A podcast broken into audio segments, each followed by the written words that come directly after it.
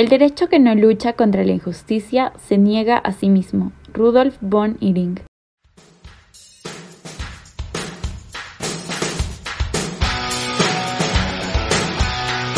Saludos a toda nuestra comunidad oyente del podcast Taos al Día. Mi nombre es Carmen Isabel Rodríguez Rodríguez, miembro de la Comisión de Investigación del Taller de Derecho y Relaciones Internacionales TAUS, y el día de hoy dirigiré la presente charla con lo referente a los tratados sobre derechos humanos, mecanismos convencionales y extraconvencionales. Primero analizaremos el derecho de tratados sobre derechos humanos, los derechos contemplados por las legislaciones nacionales y su oposición a las convenciones internacionales. Y por último, los mecanismos de fiscalización, control y ayuda. En materia de derecho de tratados sobre derechos humanos, los mecanismos convencionales surgieron de la necesidad de darle fuerza jurídica a los derechos proclamados en la Declaración Universal de Derechos Humanos.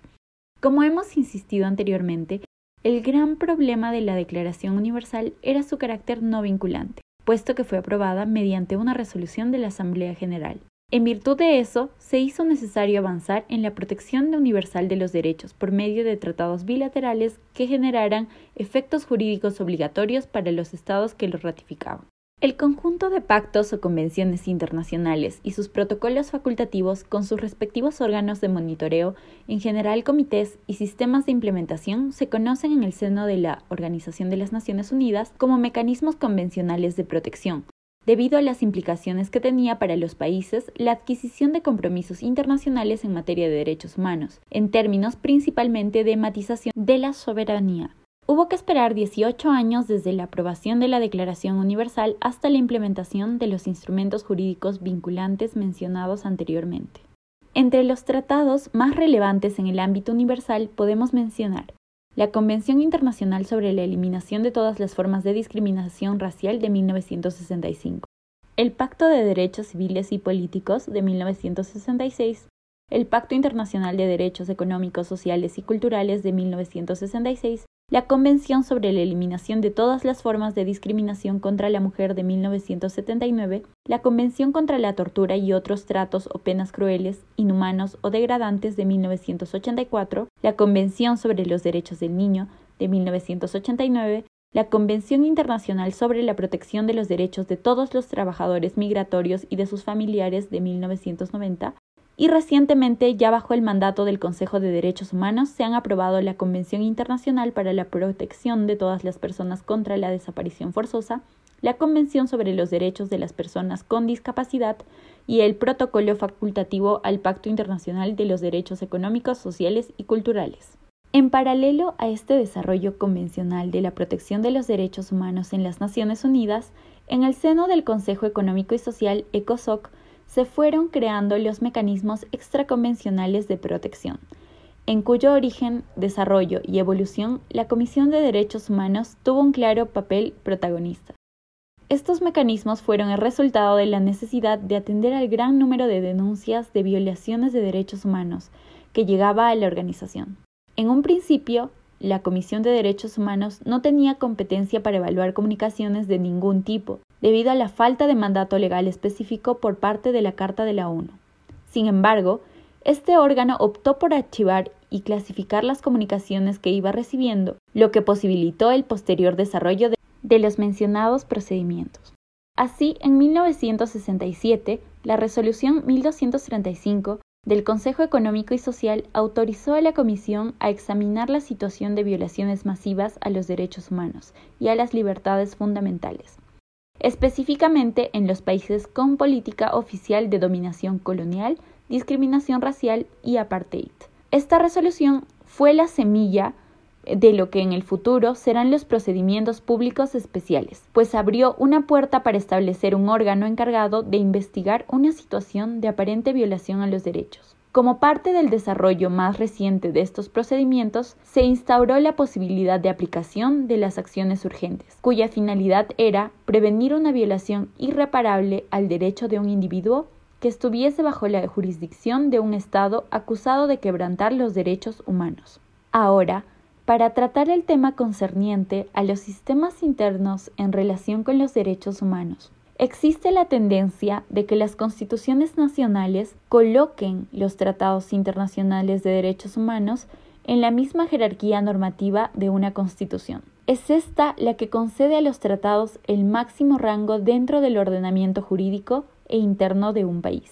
Los efectos de esta equiparación constitucional se producirían en caso de que no exista oposición. Cabe resolver si la Constitución debe interpretarse con criterios nacionales o internacionales. Si existieran ciertas oposiciones menores, podría compatibilizarse con el principio pro homine, cada vez más aceptado, Igual solución se daría en caso de que debiera cotejarse o armonizarse un tratado de derechos humanos con otro tratado constitucionalizado de derechos humanos. En el orden práctico, la cuestión más importante sería que se diera una oposición entre un tratado de derechos humanos con rango constitucional y una ley nacional. En ese caso, la ley nacional que se oponga al tratado resultaría totalmente inválida. Respecto a la armonización, la ley debe ser interpretada normativa e ideológicamente conforme al Tratado Internacional de Derechos Humanos. Todo esto hace que la ley deba pensarse, interpretarse y aplicarse con una filosofía jurídico-política de tratados de derechos humanos. Ahora, para referirnos a la fiscalización, control y ayuda relacionados a la idea de verificación del cumplimiento de las obligaciones internacionales de los Estados, estos vendrían a ser el conjunto de las operaciones realizadas por una autoridad internacional, con el objetivo de averiguar la compatibilidad de la conducta estatal con relación a una norma de derecho internacional, en general de naturaleza obligatoria, y también aplicable al Estado en cuestión. El fundamento de este control internacional es siempre el consentimiento estatal, es decir, como regla general, el Estado tiene que haber dado su aquiescencia previa tanto a la norma que le obliga como, en especial, a la posibilidad de tener su conducta verificada. Por su parte, la organización internacional responsable de realizar el control también tiene que haber consentido respecto a su prerrogativa para controlar.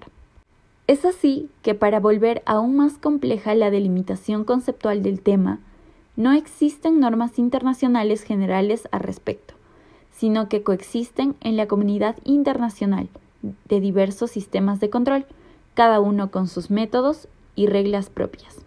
Por todo lo anteriormente narrado, resaltamos que el sistema de protección de derechos humanos de las Naciones Unidas conforme se ha ido construyendo a lo largo del tiempo, ha incluido actividades de redacción, promocionales, de protección y ha contado con mecanismos de carácter convencional y de carácter extraconvencional, permanentemente fiscalizados, permitiendo que el sistema de protección pueda evolucionar y adquiera mayor relevancia en las legislaciones internas.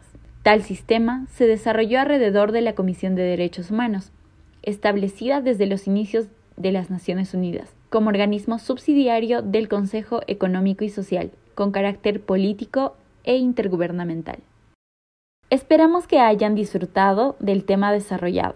Agradecemos inmensamente que hayan llegado hasta este punto de nuestro monólogo, y si lo disfrutaron, nos ayudarían bastante comentando y compartiendo en sus redes sociales. No se olviden seguirnos para que no se pierdan los nuevos capítulos y secciones. También generamos contenidos en nuestras redes sociales, Encuéntranos en Facebook, LinkedIn, Twitter como Taos Universidad Nacional Mayor de San Marcos y en Instagram encuéntranos como Gaceta Internacional. Les deseamos un buen fin de semana y esto fue Taos al Día. Muchas gracias.